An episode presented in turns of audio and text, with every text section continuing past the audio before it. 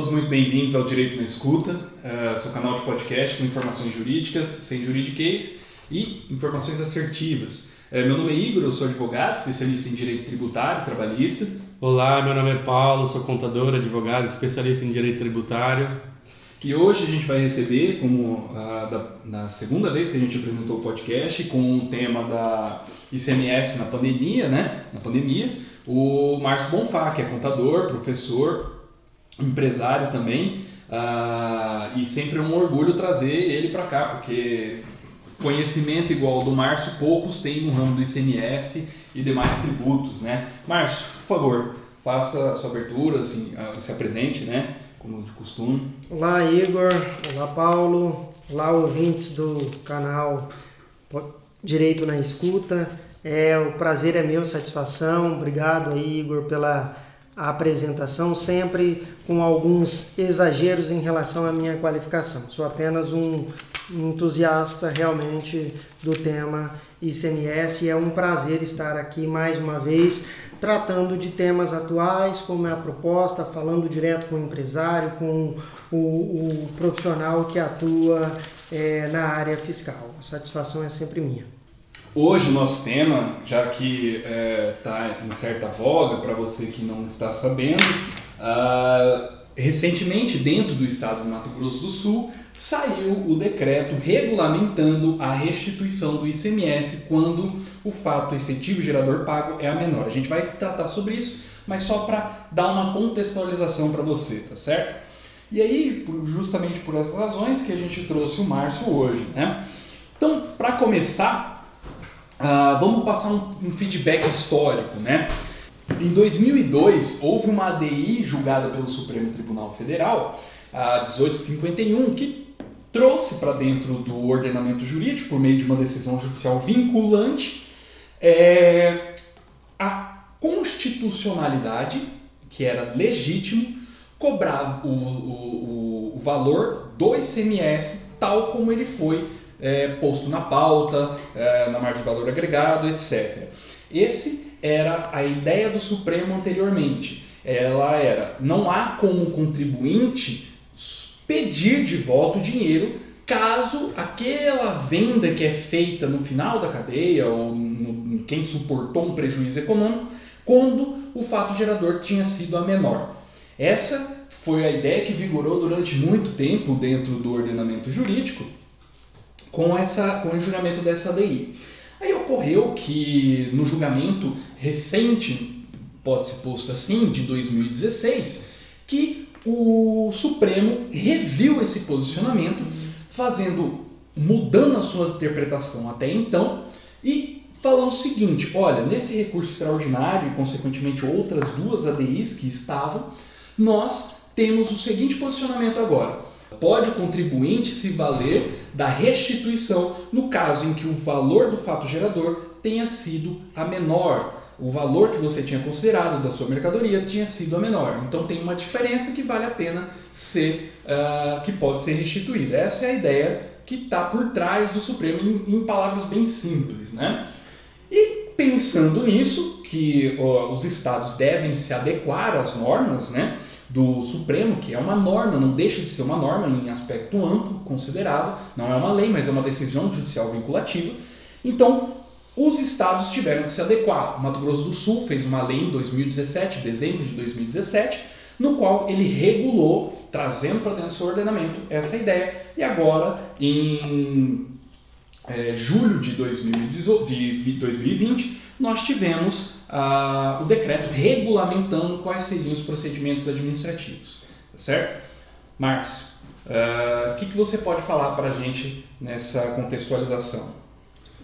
Maravilha, Igor. Como você bem disse, né, a decisão de 2016, dada no recurso extraordinário 593-849, no Supremo, que teve né, uma modulação de efeitos, veio por reconhecer que a substituição não seria mais, a partir daquela decisão, um regime tributário definitivo. Como assim um regime tributário definitivo? Porque até então, em razão do julgamento da ADI 1851 lá em 2002, o Supremo havia julgado que não haveria, em razão da substituição tributária, a obrigação do contribuinte, caso vendesse por preço menor que aquele que serviu de base de cálculo para a retenção do ICMS por substituição tributária ou por antecipação,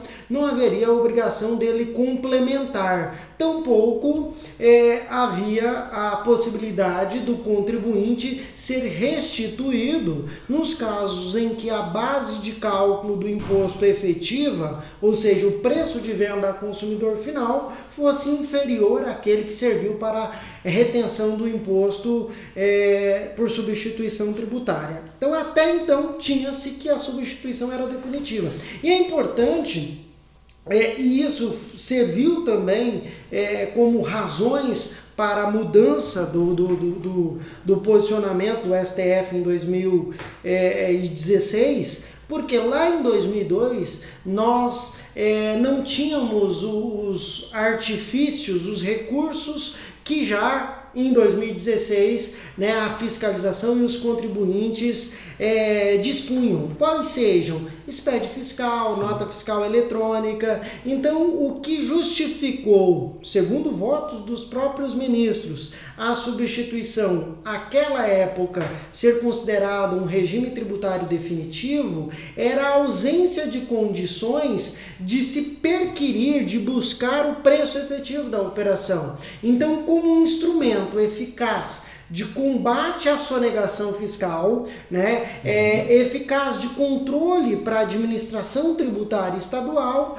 Em 2002, a, a substituição então é, foi consagrada pelos Supremo Tribunal Federal como um regime definitivo. Em 2016, repisando a matéria em sede de recurso extraordinário, com repercussão geral, né, o Supremo vem e desdisse aquilo que havia dito, ou seja, ele diz: olha, hoje não se justifica mais um modelo onde eu cobro um imposto sobre um valor presumido, uma base arbitrada, e não não possibilite ajustes, né, e não possibilite a restituição, que era o caso, né, e não possibilite a restituição quando o contribuinte comprova que o preço de venda ao consumidor final foi inferior àquele que serviu é, de base de cálculo para o imposto. Sim.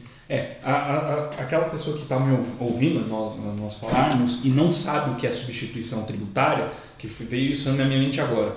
A substituição tributária é uma técnica de tributação no qual a gente posterga, joga para momento futuro ou antecipa o recolhimento do, do imposto. Então, você ainda não vendeu seu produto, você ainda não vendeu sua mercadoria, você ainda não prestou um serviço. Contudo, há, há, é, há um entendimento do seguinte, ó, eu posso pegar e falar, eu sei que você vai vender, então eu vou cobrar o imposto já. Isso para facilitar a fiscalização. Só esse aspas que a gente faz só para. É, é, só para poder é, levar para o lado prático, para o nosso ouvinte que às vezes não entende muito da legislação e também do juridiquês, que o Márcio utilizou muito bem aqui, é, o, vamos pensar num posto de combustível. Quando o, o dono do posto de combustível ele compra o combustível da distribuidora, a, já está pago o ICMS pela distribuidora por um valor de pauta, digamos, que já tem uma margem de valor agregada naquele valor.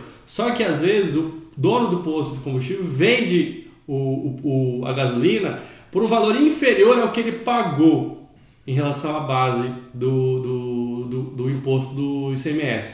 Então, nesse caso, o dono do, do posto de combustível vai poder pedir a restituição do que ele pagou a maior. É isso, né, Márcio? Exatamente, Paulo. Sempre preciso suas interpelações aí, suas interferências. Exatamente. Então, o, o, varejista, aquele que vende para o consumidor final, no exemplo dado aí, o dono do posto revendedor de combustível, é, uma vez comprovando que o preço de venda ao consumidor final foi inferior àquele que aí só uma pequena ressalva, não seria distribuidora, mas a própria refinaria é quem é o substituto. Então, o primeiro elo da cadeia lá, né, da cadeia do ciclo comercial da gasolina, já faz a retenção do ICMS sobre um valor presumido. Busca-se, né, no caso do combustível, existe uma pauta firmada no âmbito do CONFAS por ato COTEP, divulga lá o preço médio da gasolina no Mato Grosso do Sul e cobra-se o ICMS a partir daquele preço médio. Né? E aí essa decisão possibilita então o varejista a buscar a restituição desse imposto pago indevidamente. Quais outros contribuintes, Márcio, para quem está nos ouvindo, como a gente deu um exemplo do, dos postos combustíveis, quem outro, quais outros contribuintes que a gente pode é, ter o mesmo caso? Paulo, é, no Mato Grosso do Sul isso vai sofrer algumas é, alterações naturalmente de estado para estado. Nós podemos é, já é, dizer aí ao nosso ouvinte que os produtos passíveis por substituição tributária atualmente estão relacionados no convênio ICMS 52 de 2018. Então, os estados necessariamente, ao instituir a substituição tributária no âmbito das suas legislações, devem é, ficar adstrito, vinculado àquela relação de mercadoria. Mas não necessariamente eles farão a, cobrança por substituição tributária de todos aqueles produtos. Mato Grosso do Sul, né, e eu falo isso porque certamente temos ouvintes aí de outras unidades da federação de outros estados, né? Mas Mato Grosso do Sul, sim, ele pegou a, a totalidade dos produtos relacionados no convênio 52 2018 e cobra substituição. E ali nós temos dos segmentos mais diversos, né? Nós temos produtos alimentícios com rol extremamente elevado, autopeças, materiais de construção, produtos elétricos, produtos de higiene tocador, veículos, produtos eletrônicos, enfim. O rol é extrema, extremamente grande. E, e esse decreto, como o Igor volto né, para a legislação do Mato Grosso do Sul, como o Igor disse, bem explicou aí sobre a substituição subsequente, né, e o Estado do Mato Grosso do Sul, quando ele vem no ano de 2017, né, é, internalizar, vamos assim dizer, né, aquilo que havia decidido o Supremo em 2016, ele tratou então de promover duas alterações na, nas legislações é, do, do Estado. Ele alterou a lei de processo administrativo para incluir a previsão, lá no artigo 127, parágrafo único, a previsão do contribuinte para que o contribuinte pudesse então exercer o seu direito. Entretanto, já naquele dispositivo, com redação dada pela Lei 5128/2017, ele disse nos termos do regulamento. E até então não havia o famigerado regulamento então publicado. Aí, Márcio, antes da gente começar a entrar nesses detalhes do, do dos decretos propriamente dito, que é explica um pouco mais a questão, se o pessoal, a, a gente está falando genericamente, né, para a questão do lucro presumido, lucro real, uh, e a questão do Simples Nacional, se essa galera do Simples Nacional também pode se valer dessa tese, né, para a questão de, de restituição. Ótima pergunta, Igor. Maravilha. Muito boa pergunta mesmo. Só me permita, é, seguindo ainda sobre a, as alterações legislativas, claro, eu a, a, havia dito né, da mudança no Código de Processo uhum. Administrativo, né, na Lei de Processo Administrativo Estadual, que possibilita a restituição. Mas é bom lembrar que também em 2017 foi alterado o Código, de, o Código Tributário Estadual com o acréscimo do artigo 55A, na, na mesma época, no mesmo dia, dia 28 de dezembro de 2017, acrescentando a obrigação do contribuinte substituído de promover o recolhimento do ICMS é, que deixou de ser pago em razão da substituição. Ou seja, quando o preço de venda efetivo a consumidor final for inferior àquele que serviu de base de cálculo para o ICMS-ST. Né? E aí eu costumo usar um jargão né, de pau que bate em Chico, bate em Francisco também. Ou seja, se o contribuinte tem o direito à restituição, o contribuinte também poderia ser obrigado ao pagamento do ICMS complementar. É, porque a questão é, às vezes o preço da mercadoria que efetivamente saiu do seu estabelecimento foi um valor maior do que aquele considerado na base de cálculo da sua operação. Né? Então, às vezes, você comprou uma tinta, tinta está na substituição tributária, né? Acredito. Ah... Perfeito. Tinta é um dos segmentos que está na substituição. Não, só a risada. Ah, então, se a tinta custando, eu fiz uma mudança agora, então eu já sei mais ou menos o valor da tinta. R$ reais uma coral. Geralmente esse valor, dentro de, de, dentro de uma questão de pauta, ela que não se chamaria pauta, mas sim preço médio ponderado por uma questão de ilegalidade no judiciário, mas essa, esse valor seria, supondo, 180 reais. Então esse valor, esse, esse valor a mais pelo que você vendeu, também deveria incidir o imposto na mesma fundamentação do Supremo. Essa é a ideia por trás né, do artigo 55 do, do Código Tributário Estadual. Exatamente, maravilha, isso mesmo. E aí me valendo do, do, do exemplo dado também, adicionalmente aí ah, que nós falamos do posto de gasolina, e nesse, nesse exemplo mesmo, aqui no nosso estado é muito comum os postos revendedores de combustível do interior ter um preço superior à pauta. Então, Sim. dependendo enquanto eu tenho na capital a gasolina sendo vendido, vendida possivelmente inferior à pauta, talvez no interior eu tenha o mesmo produto sendo comercializado em razão dos custos de logística, frete, sendo comercializado ao consumidor final por valor superior à pauta. Então, enquanto o revendedor aqui da capital talvez tenha ICMS a restituir, é, pode ser que o, o, mesmo revendedor que tenha o posto é, no interior e pratique outro preço em razão de custos adicionais, tenha ICMS complementar a pagar. Ok? Feito essa consideração. Uhum é, eu respondo então a sua pergunta.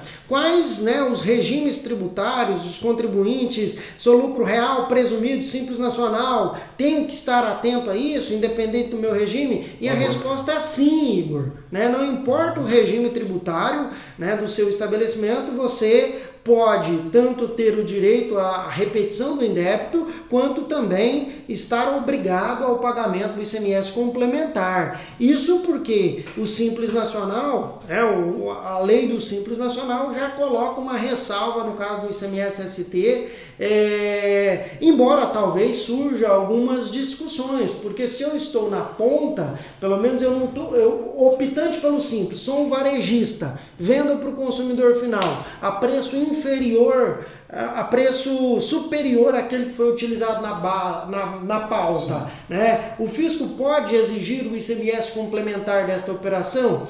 Eu já até fiz uma reflexão agora e talvez eu penso que não, porque aí eu não tenho ICMS ST propriamente. Eu teria ICMS normal, e o normal eu tenho dentro do simples. Então talvez nós tenhamos aí, é, para os contribuintes optantes pelo simples, no que tange a obrigação de recolher o complementar, uma limitação. Talvez isso possa ser aí uma matéria para logo, logo chegar no tribunal administrativo, que está nos tribunais judiciais. Mas quanto ao direito da repetição do indébito, esse eu não tenho dúvida, que o optante pelo simples né, é, terá o direito sim.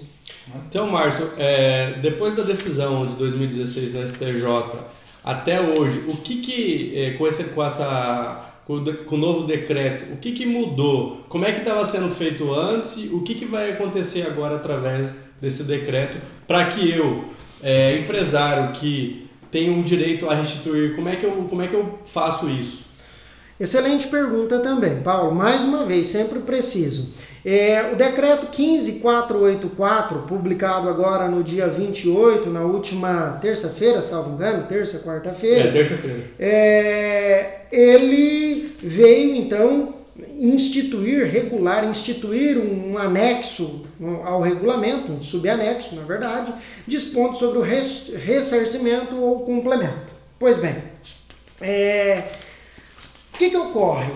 O artigo 55A que tratava sobre o complemento, penso eu que a lei por si não tinha ali o condão de compelir o contribuinte, obrigá-lo ao pagamento complementar. Por quê? Porque faltava determinação do momento, chamado eh, o aspecto temporal do fato gerador, é, faltava quando, como, então esse, regulamento né, que vem agora. Então, a partir de agora, né, o contribuinte poderá ser obrigado né? E é importante dizer isso, né? o nosso prazo aqui é curto, então eu sei que eu não posso me alongar, até em razão disto, eu quero também aproveitar o, o espaço aí, se me permitam, Igor e Paulo, e convidar aí os ouvintes também do, do canal, né? em breve faremos aí uma live. Ó, pessoal, ele só mais... vai fazer essa live porque no último podcast a gente perguntou qual que era o Instagram dele. Agora ele tem o Instagram. Vamos seguir o canal do Márcio. É M Bonfá, né, Márcio? É, exatamente. Não, mas com certeza vai ser publicado no dia. Pra... Então nós faremos né, um, um espaço com, com, com mais tempo para debate, mas eu, eu quero destacar aqui o artigo sexto do decreto, tá? o artigo 6 do decreto, que diz que a compensação, né, em razão dessa exigência de ofício, ela pode ser feita é, pelo fisco, por iniciativa do contribuinte, né, ou por iniciativa do fisco, quando constar hipótese em que exijam a complementação. Então, Paulo, importante não apenas estar atento ao direito da repetição. Mas Sim. o que mais me preocupa para o comerciante, porque talvez isso não está sendo computado no preço de venda, na formação do preço de venda, é a necessidade e a obrigação de fazer uma complementação. Nos casos em que a base de cálculo do ICMS-ST é, seja é, inferior ao preço de venda ao consumidor final. Né? E aí isso é uma novidade que o decreto vem trazer. E por que o pedido de indébito eu não vejo como algo tão novo? Porque como o Supremo já havia decidido né, que a partir daquele momento tinha o contribuinte o direito, independente da regulamentação de como fazê-lo, como preencher a nota, enfim, o contribuinte poderia exercer o seu direito né, na forma do, do, do na Lei 2315 do processo administrativo e pedir a repetição. Cabia a ele a, a buscar uma forma para demonstrar que ele estava vendendo a preço menor. Né? Agora, naturalmente, ele deve fazer isso observando o regulamento, ou seja, observando o decreto 15484 que traz os pormenores, quais os demonstrativos que ele deve instruir esse regulamento. Então essa é a principal mudança. Mas a grande novidade então é que o contribuinte tem que tomar cuidado, né? Porque tudo, todo mundo esperava um decreto para poder regulamentar o formalismo para a repetição, mas ficou mais claro pelo que você é, destacou que tome cuidado, porque agora o fisco vai buscar a diferença quando você Sim. pagar a menor. É isso, né? Exatamente, é exatamente isso. Agora o fisco tem condições de buscar o ICMS que deixou de ser pago em razão do regime de substituição. Só para ficar claro, Márcio, a partir de quando que o fisco vai poder fazer isso? A partir do decreto, a partir da decisão de 2016, é, você conseguiu já chegar a alguma conclusão? Então, Paulo, nesse aspecto, o decreto impõe que a, o lançamento, né, a exigência do ICMS complementar, ela só pode ser feita a partir de 29 de dezembro de 2017. Né? É, e nesse aspecto também penso que talvez haja uma possível discussão, porque eles estão retroagindo, o decreto prevê a possibilidade de é, cobrança do ICMS complementar a partir do dia seguinte ao que foi, ou na verdade, a partir da publicação da lei que acrescentou o artigo 55A. Mas eu já vejo de pronto aqui que não está sendo observado o princípio da anterioridade nonagesimal, porque eu estou instituindo uma cobrança até então não existente e volto na fala de alguns instantes atrás, onde eu disse que eu não via apenas com o artigo 55 aqueles elementos da hipótese de incidência, aspecto temporal, espacial e tudo mais. Não sei como o Igor talvez possa né, ter opinião diferente. Mas o decreto prevê isso. Como um operador do direito, advogado, observando uma norma hipotética posta, sim, do jeito que está, eu diria, olha, não havia instrumento pertinente para o procedimento. Qual que é a ideia que tem a, o, o, fisca, o fiscal, a administração pública, né? Princípio da legalidade estrita. Eu só posso fazer aquilo que a lei me permite fazer, do modo com que a lei me permite fazer. Eu não posso criar.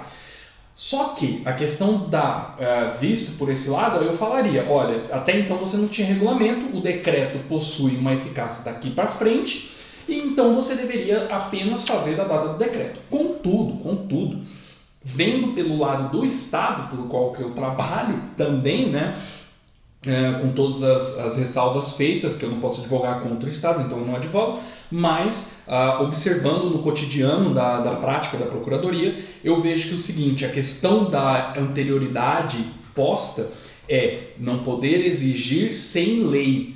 A lei existia. Esse é o grande detalhe. A lei existia e aí ela poderia 90 dias, a anterioridade, tanto a nonagesimal, que é o 90 dias no, no, momento da sua instituição e no exercício seguinte, que é a chamada anterioridade uh, propriamente, anualmente, que ela só começa a exigir, se ela foi em um ano de 2019, ela tem que ser exigida em 2020, só podendo ocorrer seus efeitos em 2020. Nesse caso, né, observando por esse ponto de vista, Uh, eu diria que não há qualquer ilegalidade, porque o decreto é uma mera regulamentação. Mas aí é uma questão muito discutível por conta exatamente da falta de regulamentação e o princípio que eu comentei da legalidade estrita. Né? Mas então quer dizer, Igor, que aquele contribuinte que não buscou a repetição diante desse decreto e da, da possibilidade de retroagir o Estado, então o Estado também não vai, não vai ter nenhum tipo de óbice para pagar o, o, valor que o contribuinte tem. Não, uh, não tem mesmo, porque até no decreto é o que traz que o contribuinte pode pedir até a partir de 26 de 10 de 2016, é isso mesmo, Márcio? Exatamente, então na verdade nós temos aí dois marcos, segundo o decreto nós temos dois marcos, né, os pedidos podem ser formalizados a partir de 27 de outubro de 2016, operações ocorridas a partir de 27 de outubro de 2016, enquanto que a complementação, segundo o decreto, deveria ser feita em relação às operações realizadas após 29 de dezembro de 2017. Então Sim. nós temos pelo decreto dois é. marcos temporais. É, Marcos, sem, sem antecipar muito o que, vai, o que você vai discutir na live, mas você qual que é a sua conclusão? Ficou mais fácil, ficou mais difícil? O fisco vai devolver o dinheiro não vai? Ou ele vai mais cobrar do que devolver? Bom, é, mais cobrar que devolver, nós temos que analisar o segmento, né? Eu penso, confesso a você, Paulo, que eu, eu, eu penso que hoje a fiscalização, com, com o fim da substituição, vamos assim dizer, com a possibilidade de exigir o ICMS complementar, talvez a fiscalização tenha mais ICMS a exigir, a cobrar a complementação do que a devolução. Porque ainda assim, e aí talvez alguns empresários que estão me ouvindo já ficarão bravos comigo, falando, pô Márcio, mas a margem de valor é muito alto. E às vezes a gente reclama por não entender exatamente o instituto, não entender especialmente você que é atacadista, que está pagando o ICMS-ST pela entrada, aquela margem de valor que está sendo cobrada a título de antecipação ali, ela representa a, a, a, não margem de lucro, né? mas o markup de toda a cadeia, ou seja, a base de cálculo do ST, lembre-se que ela deve refletir, refletir em tese o preço de venda ao consumidor final. Então é muito simples. Você pega material de construção, está pagando com uma margem média aí de 60%. Né? Será que é, esse é o markup né, do, preço que o produto sai do fabricante ou entra no estado aqui até o consumidor final? Se a resposta for não, Márcio, o, o, distribuidor coloca ali 50% e o varejista coloca mais 50%, então naturalmente haverá ICMS a ser complementado. Então tem que ser analisado situações a situações. Eu penso que o Estado ele vai ter mais a, a recuperar, é, a exigir complementação do que o contribuinte a repetir, tem que ser analisado. E, então, analisando o seu jargão, o Francisco vai apanhar bastante, então, né? Porque o Chico que estava querendo restituição, quem vai apanhar é o Francisco. Mas isso, isso é uma questão de é, pressão agora para as entidades realizarem a verdadeira fiscalização se o preço está refletindo a pauta. Se isso daí, porque isso é, é muito debatido no seguinte sentido: uh, não se trata de pauta fiscal, porque pauta fiscal é uma arbitrariedade do governo. O que o Estado do Mato Grosso do Sul, eu posso falar, faz é trazer um processo, um procedimento no qual a entidade representante da categoria econômica vai falar, concordo com o preço que está, discordo com o preço que está, o, Estado falando que determinada mercadoria custa X. Então, no caso da tinta, o Estado fala assim, ah, essa tinta dessa marca custa tanto. Aí a entidade concorda ou discorda. Então não se trata de uma pauta, o Estado não arbitrou. Então é nesse momento que as entidades têm que representar o maior interesse da categoria e falar assim, não, tá, tá errado esse valor, esse valor é tanto. E, e definir corretamente para chegar ao ponto de ter uma, uma, um valor menor a ponto de ser restituído, ou um valor correto que seria o ideal, refletindo o exato valor do mercado. Lógico que aí tem todas as questões de, ah, vende um pouco mais caro, vende um pouco mais barato, mas enfim, a ideia seria essa. É, mas enquanto isso, né, Igor, o Estado ele pode retroagir em outubro, outubro de 2017, né, eu acho. Não, é dezembro de 2017 que foi a publicação. De dezembro. É, então ele vai ter aí três anos para ele é, trabalhar em cima do que é. estava posto. Né? Isso aí vem outro detalhe também, que, o, que tem a questão do convênio 159, né, Márcio? Que é... Isso, na verdade é o convênio número 67 de 2019, né? É, do qual Mato Grosso do Sul fez sua adesão pelo convênio 141 de 2019, né? É, que possibilitará ao Estado, caso queira, e aí eu até abro um parênteses para dizer que isso ocorre no Estado do Mato Grosso. Mato Grosso é, fez isso de uma forma um pouco diferente. A verdade é essa apuração para quem não fez a opção para que a ST seja definitiva, ou seja, esse convênio, o convênio ICMS 67/2019, caso seja implementado, né, e eu não vejo que ele tenha o, ele, ele depende de uma implementação, ele não é um convênio impositivo auto-aplicável. Né? Uhum. Né? Então ele autoriza o Estado, caso queira, a dispensar né, a, ao, o pagamento do ICMS complementar. É, aos segmentos ou contribuintes que o Estado fizer isso, naturalmente também a, a opção por isto, implicará na renúncia do direito da repetição. Ou seja, por meio de um convênio, um termo de acordo que vai se dar por categoria contribuinte, ou contribuinte como é no caso do Mato Grosso, né, o contribuinte opta para que o ST seja definitivo. Ah, mas Márcio, por que, que o Estado implementaria isso? Porque ainda assim o regime de substituição tributária sempre foi e ainda é eficaz no combate à sonegação. Se nós ainda colocarmos no contexto de que muitos contribuintes são optantes pelo Simples Nacional, se extingue a substituição tributária, né, o Estado continuaria cobrando o ICMS equalização, no caso do Mato Grosso do Sul, que corresponde à diferença de alíquota, e o cara vai pagar dentro do Simples Nacional. Então, assim, o Estado perderia, em tese, receita em razão do Simples Nacional. Talvez essa seja a razão né, de que o Estado não ponha um fim na substituição, mas é, apenas é, regulamente aí a possibilidade da opção por esse regime definitivo. Perfeito. Uh, a gente tinha outros assuntos, né? O decreto em si é extenso, ele até cria uma nova obrigação acessória que os empresários têm que ficar atentos com relação a isso, justamente porque ele cria uma nova modalidade. mas isso aí vai ficar para a live do Márcio, porque a gente também não quer dar spoiler de tudo aqui, né?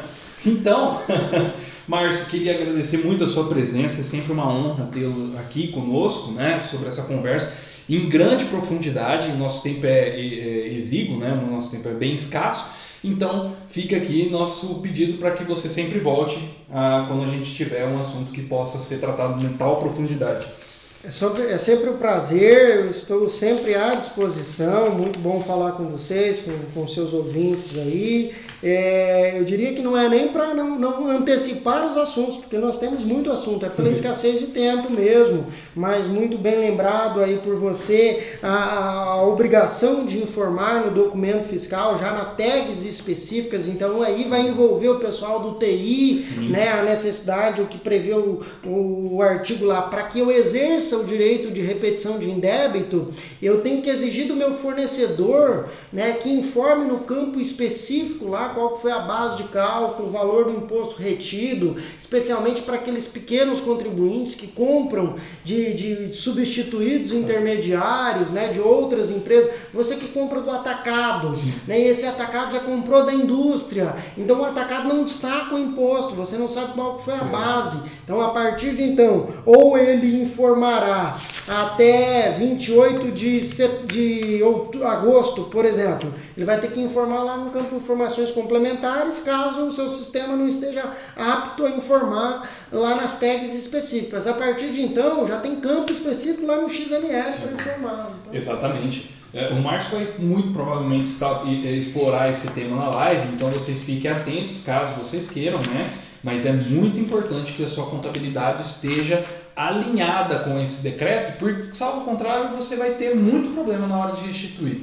Tá certo? Já tem uma a, data, Márcio? Além do mais, além do mais, Igor, é, é possível que é, as empresas sejam, o comprador já não receba o produto. Hoje a gente já tem notícias aqui de empresas no estado do Mato Grosso Sul um pouco mais organizadas, Sim. que já estão exercendo esse direito há algum tempo, Sim. que já não recebem produtos lá no seu estabelecimento sem que haja a, a, esse, essa, essa indicação desses valores. Então é importante também por um aspecto comercial, envolve TI, a gente sabe Sim. tudo que é, há uma cooperação mútua aí para o atendimento disso. Paulo, ainda não está certo, mas possivelmente deve ocorrer na próxima sexta-feira. Próxima sexta-feira. Dia 7 de agosto. Dia 7 de agosto, exatamente. É, para os nossos ouvintes, a gente vai publicar essa, essa live, com certeza, para informar todo mundo a respeito, para quem queira se instruir, tá certo? Ó, oh, Igor, talvez a gente até faz uma dobradinha aí, então. Vamos gravar um podcast em cima da live. Ué. É, pode ser, pode ser também, deixando o podcast gravando e o Márcio falando. É. Vocês viram que ali existe vernáculo, meus amigos. Mas, uh, Márcio, novamente, reafirmando, muito obrigado pela presença, tá certo? A gente já vai encerrando por aqui, que a gente está em 40 minutos e extrapolamos em o dobro do que per, o, o, o que a gente se pretende. Mas sempre no intuito de trazer a melhor informação, tá certo? Muito obrigado, Márcio, e... Obrigado, um abraço a todos. Até mais, até o próximo tá episódio, pessoal. Um grande abraço. Abraço, pessoal.